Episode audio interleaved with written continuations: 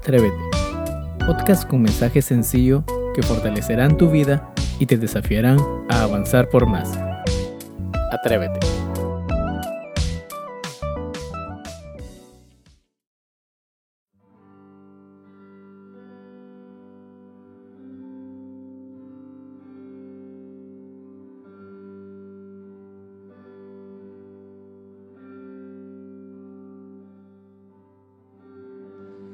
Mi anhelo más profundo es encontrarme ahí en tus brazos,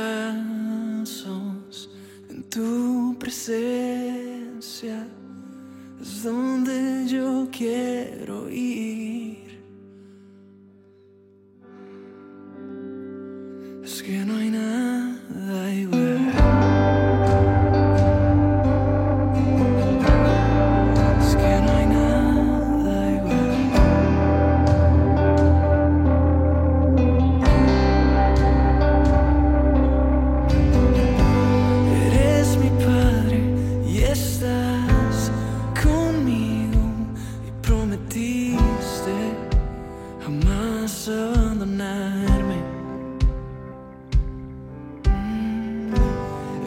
Eres mi padre y estás conmigo y prometiste jamás abandonarme,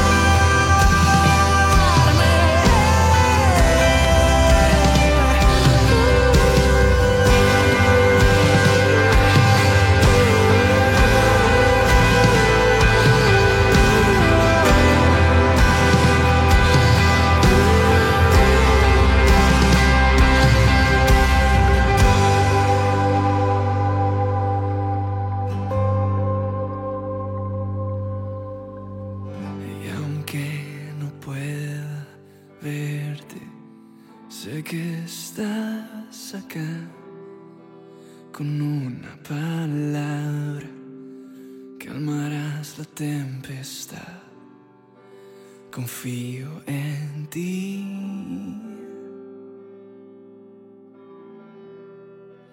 Confío en ti.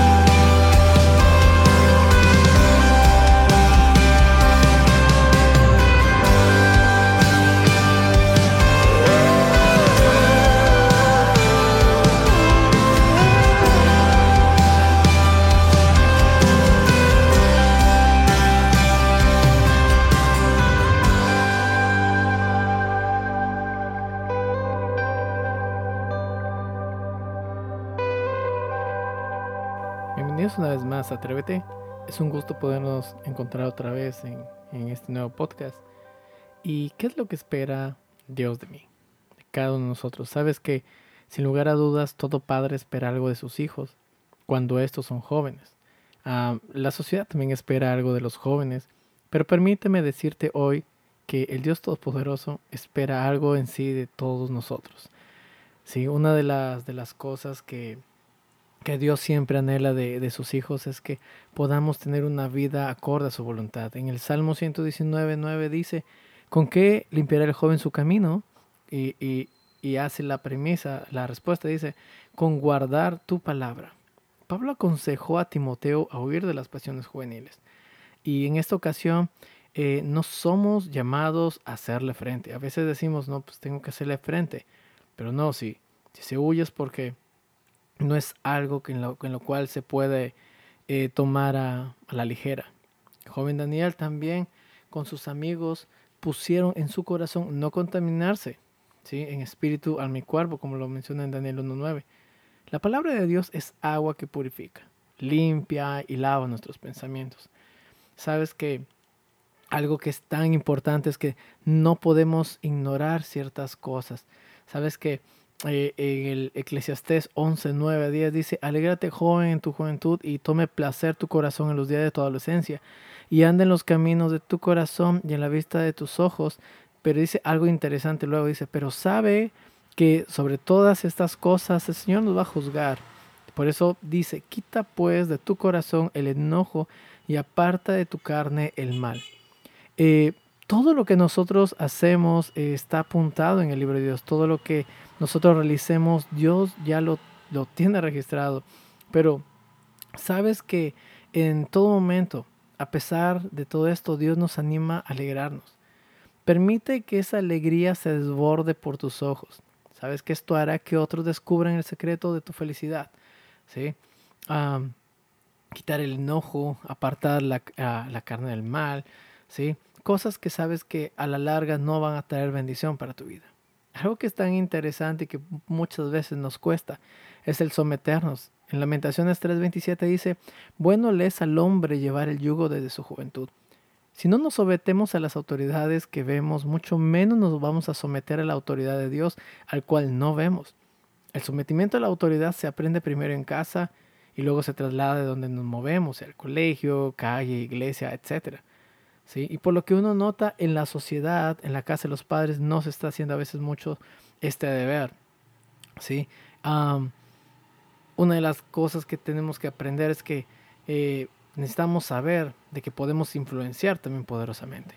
1 Timoteo 4:12 dice, ninguno tenga en poco tu juventud, sino sea ejemplo de los creyentes en palabra, conducta, amor, espíritu, fe y pureza. ¿Sí? Dice, entre tanto que voy, ocúpate en la lectura, exhortación y la enseñanza. Algo que Dios quiere es que nosotros, o que es lo que espera Dios de nosotros, es que podamos ser influencia. No una influencia barata, sino una influencia poderosa en Él. La carta de Pablo a Timoteo del Padre a su Hijo espiritual en, en, el capítulo 3, versículo 15 dice, sepas cómo debes conducirte en la casa de Dios. Al hablar del joven en la iglesia es necesario considerar que Pablo le enseñaba a Timoteo y le mostraba y le animaba, decía que ninguno lo tenga de menos. ¿Sí? Porque dice, todo creyente en sí tiene un lugar en la obra. Sabes que algo que que es interesante es cuando Pablo menciona en palabra, no solo no decir lo prohibido de Dios, sea palabras, malas palabras, etcétera, sino también evitando eh, lo que no sea para edificación de los oyentes. Pensemos en lo que hemos dicho esta semana. ¿Fueron todas tus palabras buenas o malas o pudieron ser ejemplo a otros? Cuando hablamos de conducta, la conducta del creyente debe ser un ejemplo para otros creyentes. No estamos hablando que el creyente es un creyente perfecto. Es un creyente que o muy corriente, pero que busca siempre dar un ejemplo. Esto posee una especial relación con ser ejemplo en la palabra. En amor también tiene una relación íntima con lo anterior porque el amor debe ser el motivo, o sea, el por qué y el objetivo que es para qué de nuestra palabra y conducta. El amor verdadero se traduce en acción, de lo cual debemos ser ejemplo. Cuando menciona espíritu, podríamos interpretarlo espíritu como entusiasmo, Timoteo podía ser ejemplo de los creyentes en el entusiasmo que ponía al hacer la palabra de Dios. Nadie te va a seguir si es que sirves a Dios de mala gana o, lo haces con pereza. ¿Sí? En, en Romanos 12, 11 dice, fervientes en espíritu, en fe o en, o fidelidad, firmeza, en fiabilidad. ¿Sabes qué tiene que ver con la confianza que los hermanos pueden poner en nosotros, sabiendo que no los defraudaremos? ¿Se puede confiar en nosotros? Hazte una pregunta, hazte esa pregunta a ti. ¿sí? En pureza, la pureza tiene que ver tanto con la acción, con los motivos que, te- que se tienen al hacerlo. Un corazón puro es aquel que no tiene manchas y cosas mezcladas. ¿sí? Eh, estamos hablando que no tiene que haber doble intención y no tiene que haber cosas, o, soy de Cristo o, soy del mundo, una de las dos. No podemos estar jugando esto. ¿sí? Eh, ¿Qué es lo que Dios más desea y que es a veces un- una de las cosas que son importantes en cada joven? Y es madurez. ¿sí? Eh, necesitamos madurar cada día. En Tito 2, del 6 al 8, dice, exhorta a sí mismo a los jóvenes a que sean prudentes, presentándote tú en todo como ejemplo de buenas obras, en la enseñanza, mostrando, dice, integridad, seriedad, palabra sana e irreprochable, de modo que el adversario se avergüence y no tenga nada malo que decir de vosotros. Cuando habla de prudente, está hablando de ser sabios o, reflexionar en lo que decimos. Buenas obras. Lo importante no es tanto lo que sabemos, sino lo que hacemos, y eso conlleva integridad en la enseñanza. Ser una sola pieza, ¿sí? Alcanzar madurez nos da ciertos privilegios que otros no han logrado todavía obtener. Esto hablando en, todas las áreas de la vida, pero también nos pone de frente que un- una gran verdad. Todo privilegio demanda una gran responsabilidad. Dios quiere que seamos maduros en nuestras finanzas, en nuestros gastos, en, nuestra, en las cosas que administramos, inclusive los estudios, trabajo, etcétera, en nuestras relaciones con las personas, en nuestras relaciones si, si tú tienes a alguien, o sea, hay que comportarse de una manera madura. No es que lo logremos ya, es un proceso que conlleva toda una vida, ¿sí? Y lo más importante es que Dios quiere que le conozcas a Él, ¿sí? Nosotros somos fuertes y hemos vencido cuando el Señor nos, nos, dice, ¿sí? Um, y, y esto es, es interesante porque en primera de Juan 2, la primera parte del versículo 13 y otra parte del versículo 14 dice, eh, os escribo a vosotros jóvenes porque habéis vencido al maligno. En la parte del 14 dice, os he escrito a vosotros jóvenes porque sois fuertes y la palabra de Dios permanece en vosotros y habéis vencido al maligno. Somos fuertes. Hablando de fuerza, de fortaleza, de valor, la sociedad de hoy, especialmente los jóvenes, ponen mucha atención en la fortaleza física. Nosotros como personas que conocemos a Cristo, prestemos más atención en la fortaleza espiritual. ¿sí? ¿Qué fuerza se trata? El valor de ser inflexible ante la prueba y todavía persistir en seguir fiel a lo correcto. Un gran ejemplo de esto lo vemos en José. Un joven fuerte es uno que vive por los principios, normas del maestro, más bien que por las opiniones de los hombres. El joven que vive sin propósito puede que se le abusen de él, pues no sabe lo que quiere, no sabe dónde quiere llegar en la vida. La fortaleza espiritual o la fuerza espiritual es una virtud necesaria en estos tiempos. ¿Sí? Así que mi querido oyente, yo te animo a que tu fortaleza, tus fuerzas puedan ser puestas en el Señor cada día. ¿Quieres vencer al maligno? Necesitas aprender a resistir. ¿Sí? Y una de la, de la clave en todo esto que eh, nos lleva a una conclusión muy interesante, de que uno invierte en lo que cree. Lo mismo hizo el Señor. Él vio algo en ti que quizás nadie valoraba. Ni siquiera tú te valorabas como Él lo hizo. Pero sabes, Él pagó un precio muy elevado para que le pertenezcas. El precio de la sangre de su único Hijo, Jesucristo. Pero si te, pero si te compró, Él invirtió en ti. Seguramente te puedo decir algo muy interesante, que Él espera mucho de ti. Así que espera, ¿qué es lo que espera Dios? Espera muchas cosas de ti. No te presiona, pero quiere que confíes en Él cada día. Así que atrévete a confiar una vez más. Es el, el, el, la frase con la que siempre terminamos cada podcast. Atrévete a confiar en Él. Atrévete a conocerle a Él. Y vas a ver de lo que eres capaz. Dios te bendiga. Te animamos a compartir el mensaje y a seguirnos en Spotify, Instagram y YouTube. Tenga un excelente fin. Dios te bendiga.